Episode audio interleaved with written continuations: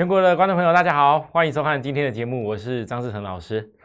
好，各位投资人，我今天哈一开始跟大家讲，老师，我昨天答应大家，所有加入我 Like 跟 Telegram 朋友，我说要教给大家东西，我就一定会教学，而且我利用的是我跟大家报告过的股票，再做一个教学的重点。好，各位你可以先看一下，我今天在 Like 跟 Telegram 上面来。因为因为哦，有很多投资人到目前为止可能都还不知道哪一个是真正我正版的 Like 跟 Telegram，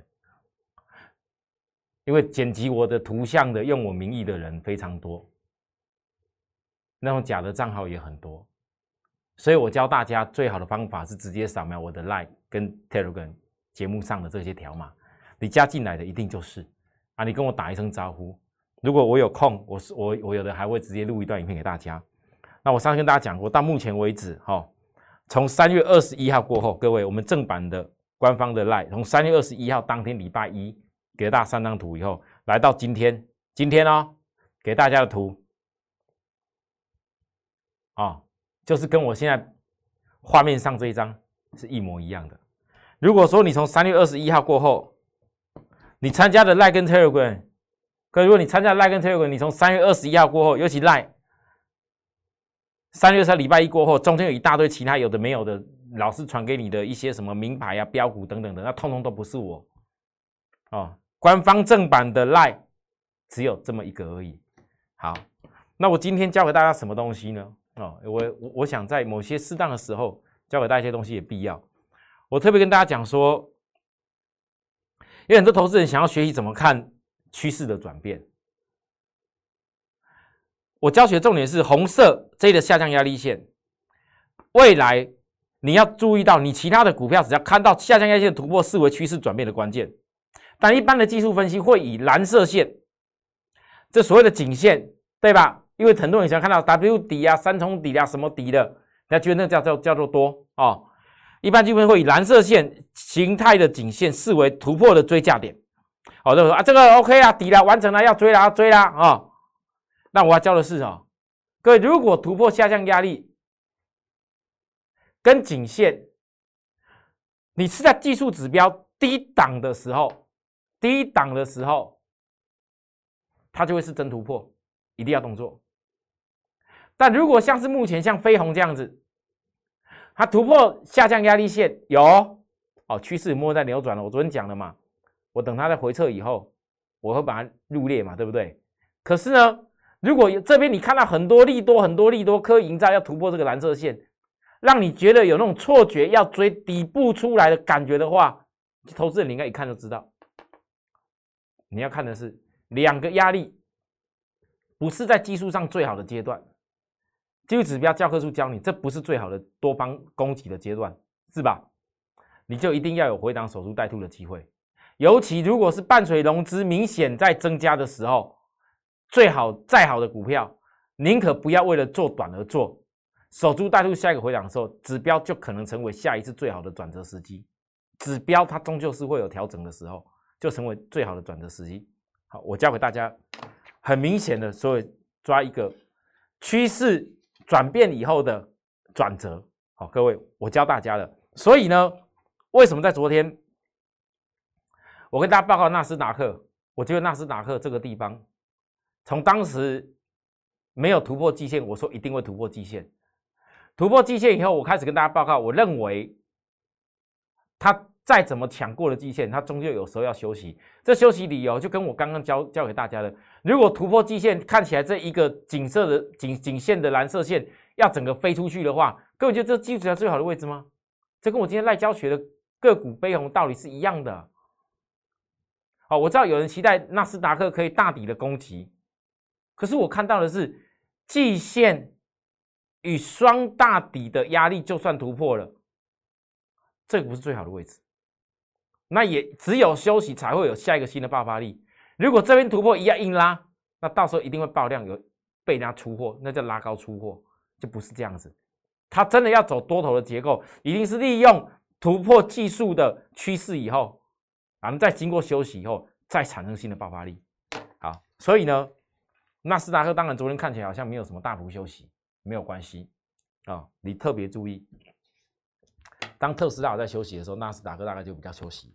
好，再来，好，我们就看，那当然台北股市，台北股市我说过了，纳斯达克是仙人指路。那今天呢？今天台股老师，哎，台股今天怎么没有跟纳斯达克一样强？其各位投资人，你如果注意的话，你旁边仔细看的话，今天这个大盘其实能够挺着，靠的是今今天有很多晶圆代工的台积电、联电啊、立基那种全资股，位阶比较低的晶圆代工挺着。事实上，今天指标已经到九十以上了，有很多股票这一波领先大盘强的。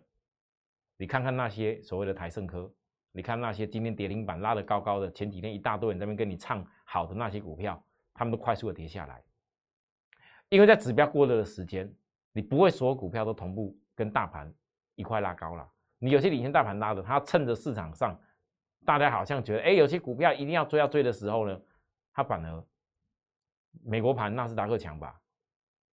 大盘表现的也，大家一步不敢相信的，也已经跨过月均线，月均线也默默的越走越平了。有人胆子大，就想要追强股，但你追强股了，你没有想到，反而在今天，我还是要跟大家强调，因为你那些强股，人家获利那么多的公司，如果资金没有退位出来换新的股票的话，如何酝酿下一波大盘的爆发力？你要，你可能跟我讲，老师，那靠晶圆代工冲就可以了啊？啊！我问大家，晶圆代工全资股有可能天天冲吗？你还是要去主流啊。所以新的主流就会在大盘最近这边在换手的时候，我昨天讲了守株待月兔哦，月月均月均线的扣低点，扣过高再扣下来，对不对？守株待月兔没变，也许一不小心愿意守株待月兔的人，你就会等到一个相当好的切入点。好，好，那这时候。其实我相信，在今天压下来的不是那些比较强的而已啊！我告诉大家，今天很多人呐，就像我今天标题所讲的，在马后炮一直在恐吓你，你看长隆破低点呐，阳明怎么破啦？哪些股票怎么破啦？多不好，多不好等等的，讲说航运股破低点呐，如果你追到高的人应该怎么样啊？哦啊，那如果你当时没有追高的话怎么样？分析都讲得很好听。但是你看看那些今天在长荣、阳明、惠阳、KY 这些领先穿头的航运股破低点的时候，我问大家：今天马后炮这边分分析恐吓你的那些人，不就是之前叫你追高那些人吗？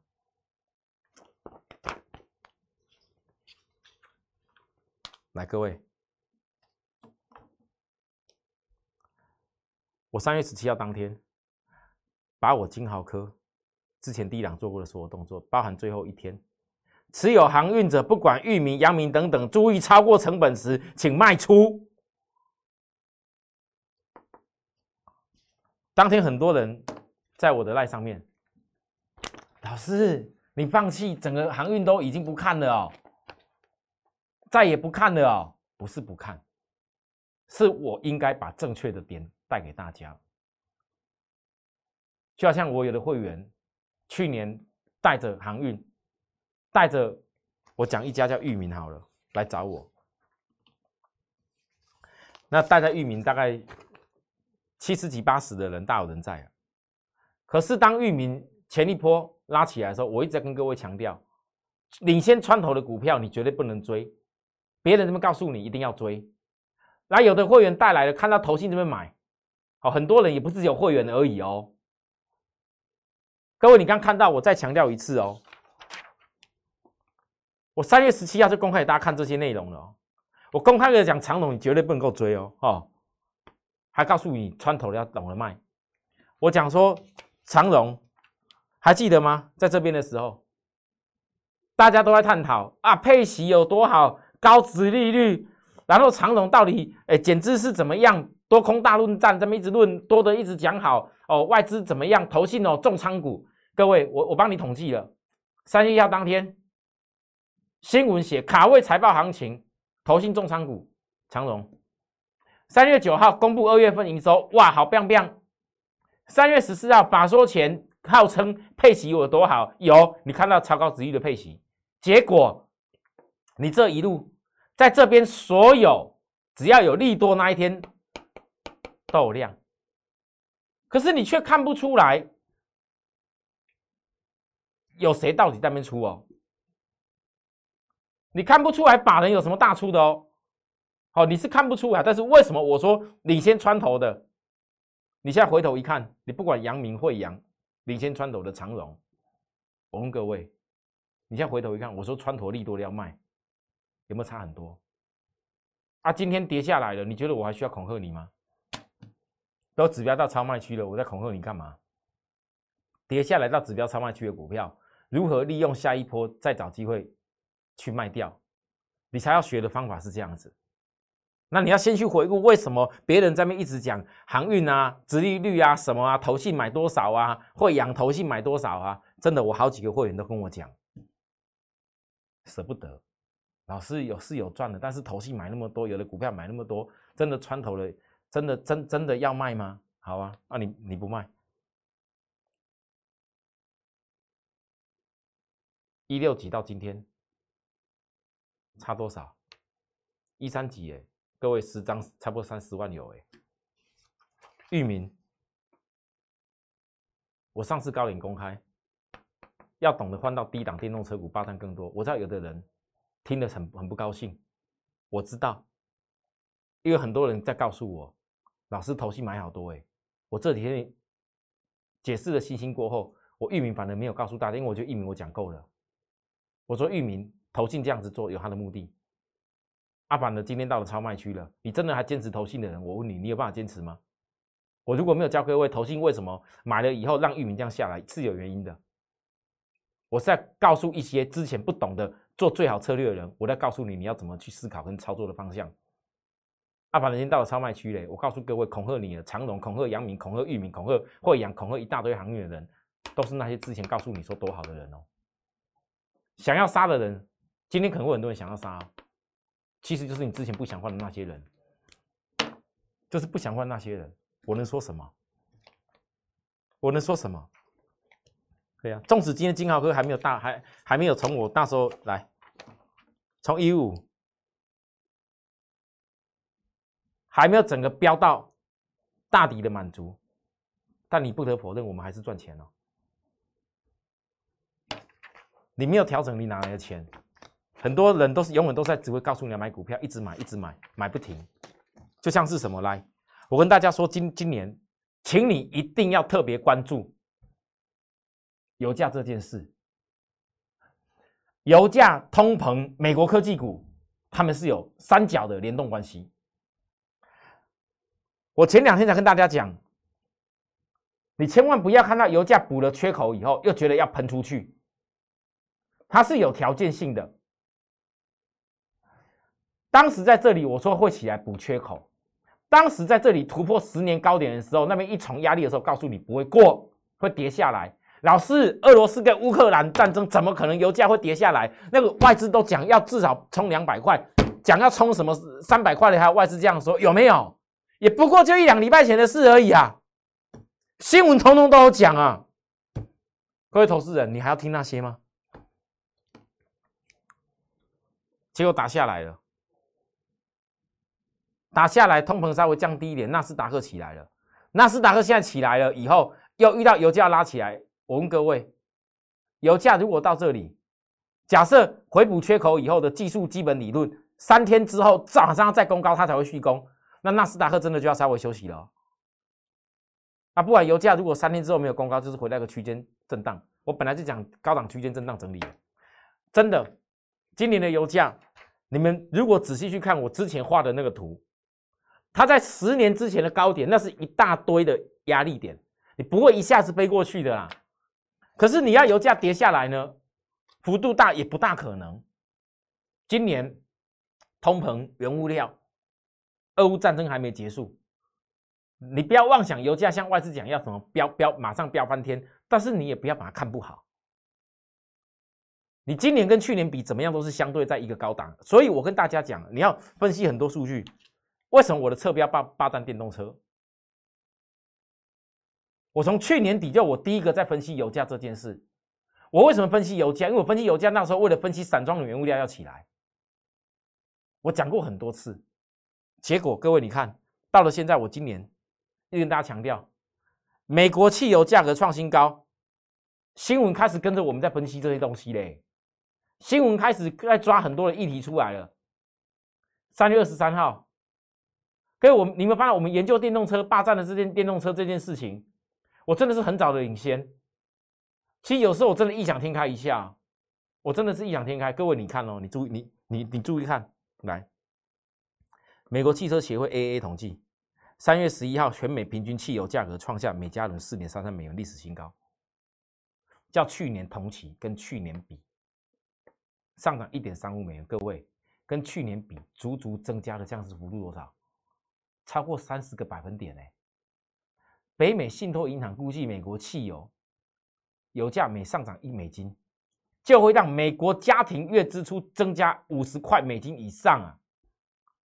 各位投资人，所以呢，有很多的统计开始现在针对，如果油价维持这样子的时候，电动车的取代性会多好？哦，电动车取代性，我们不用拿那些有些刻意要讲它多好的研究机构来说啦，不需要，因为这个你是心里面要懂的趋势。那投资第一个最基本的事情你要懂，如果连大趋势、大方向、大产业格局都不不知不知道、不坚不坚持，那还要分析什么？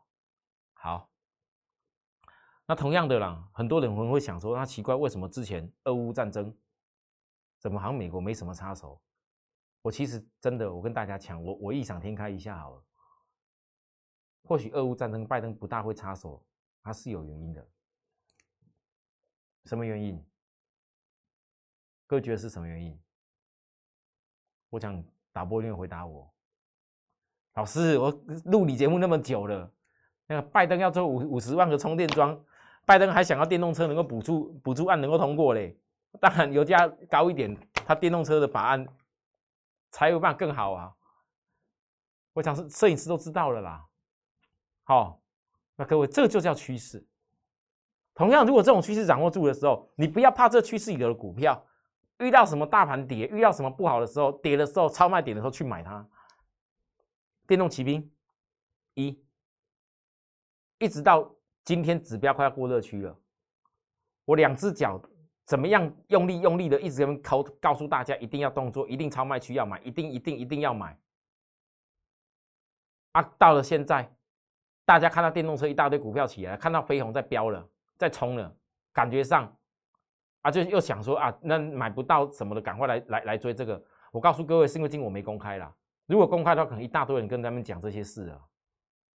那我今天只能说，我知道有的新会员、新朋友，你可能看这样子哦，老师已经从你们三三三三字头哪里，已经不知不觉、不知不觉、不知不觉怎么办？那万一再上去就就就就完蛋了，再没有三字头的机会了。不好意思，你照着技术面我的操作逻辑来做。你只要真的忍不住的人，真的想要硬要买下去追的人，请你，你不然就以后早一点在旁边等，早在旁边等我啊！真的，你就不会错过那个低的机会。而且这种股票有那么那么有价有量的股票，我现在最怕的是最近电动车，大家看特斯拉飙起来，一大堆人又开始电动车啊，反正这个股票，电动车题材的设飞镖，赶快叫你赶快追买追买追买追买。我知道以后趋势还很远呐，但是股票是要想尽办法把成本抓到好的低点，你才有办法真正坐得稳、抱得住产业大趋势。像今天金豪科压下来，我跟大家一样，我们的会员有的人也一样面临到这两天的大新闻，外资三大利空看坏记忆体。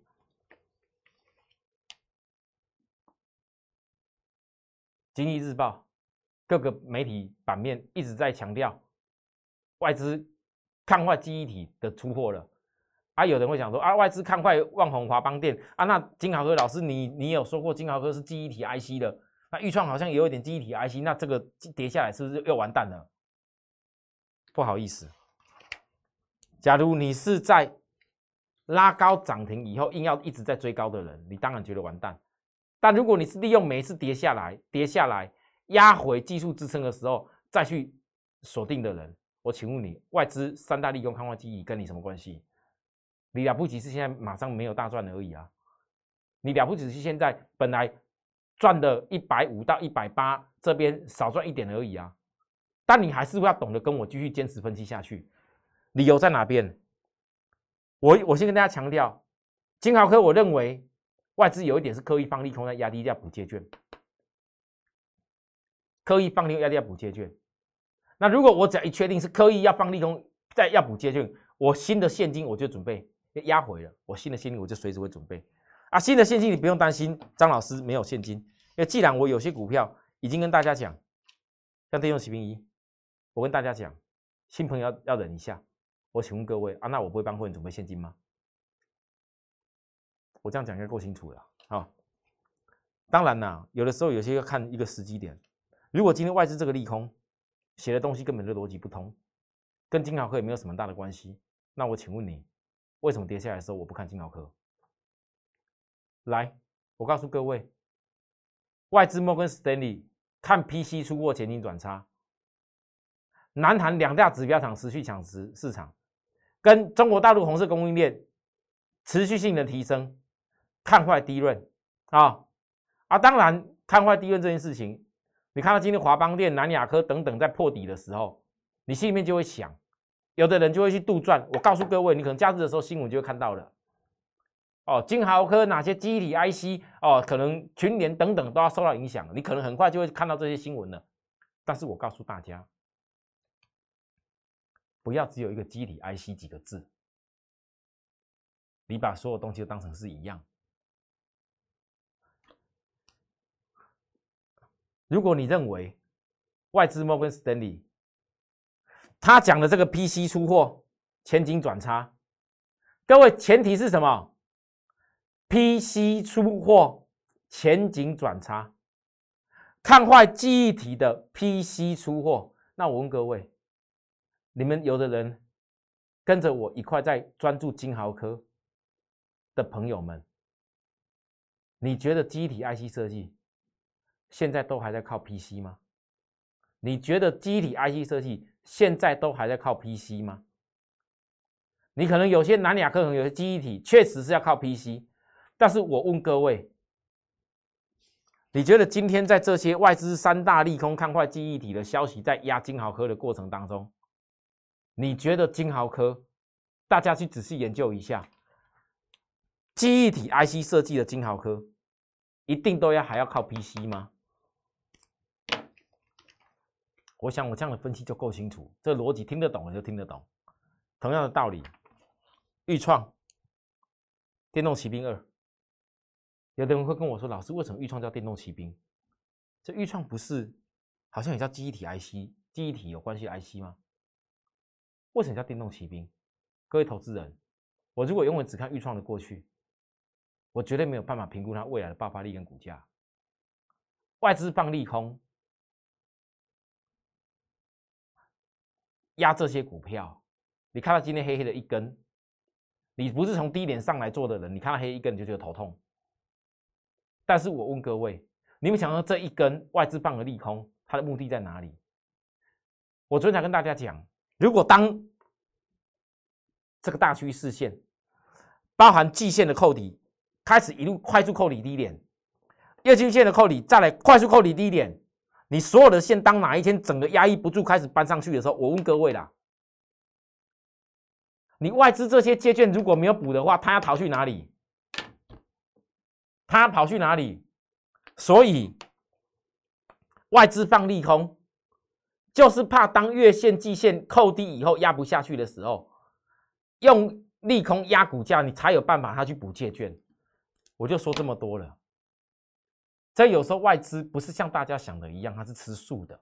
当然，最近市场可能对于外资的事情，金管会那边包含那个，假如我没记错，好像立委有在关切关切，说什么外资奇怪嘞。呃，怎么这这嘴巴说的，报告出具的，那怎么做的不一样？今天说看坏什么，结果是去买什么？今天说哇，台积电看好多好怎么样？结果是去卖台积电。哦，讲说叫我们国家要管理管外资，我知道今天讲到外资骂外资，大家群情激愤都会很很听了就觉得，哎呦，老师你讲的这个真的是哦，哎呀哦，好赞。其他人可能也会讲一大堆啊，现在也会骂一些外资啊。可是我要问你啊，真的只有骂外资就有用吗？你在讲外资，大部分人只会告诉你外资一手报告怎么样，另外一手怎么样。可是你有没有想过，他到底目的是为了什么？我今天节目分析的这些东西，我其实在告诉大家，如果你今天想得通。连我认为今年第二季营收会有别于淡季起来的晶圆 IC，还有电动要布置航运当时破底穿头模式的股票，外资都还要刻意用利空打压的话，我问各位，你觉得张志成老师未来第二季看的重点是什么？我跟大家说。再一次守株待月兔，没有守株待月兔，就不会有外资为什么要压这些股票？外资不压这些股票，这守株待月兔就不会形成一个非常好、今年最好的时机。全球皆然。我分析完了，今天就讲到这里。假日时间留给大家哦，多去看看我们的节目，我今天所教的东西，包含我们官方正版的 Like 跟 Telegram，加入以后。我今天教学大东西，有的人可以印下来，有人可以把我画的那些图好好的模仿起来，去感受一下。也许以后哪一天你相关的股票看到类似一样情形的时候，你一看就知道，哎，张老师教过我了，我应该怎么面对？有些股票我哪里不能追？有些股票我应该在什么阶段守住等待机会？好，好啦，谢谢大家收看，有需要服务的地方再跟我们联系。哦，指名张志成老师就可以。明天再会，拜拜。立即拨打我们的专线零八零零六六八零八五零八零零六六八零八五摩尔证券投顾张志成分析师。本公司经主管机关核准之营业执照字号为一一零金管投顾新字第零二六号。新贵股票登录条件较上市贵股票宽松。且无每日涨跌幅限制，投资人应审慎评估是否适合投资。本公司与所推介分析之个别有价证券无不当之财务利益关系。本节目资料仅供参考，投资人应独立判断、审慎评估并自负投资风险。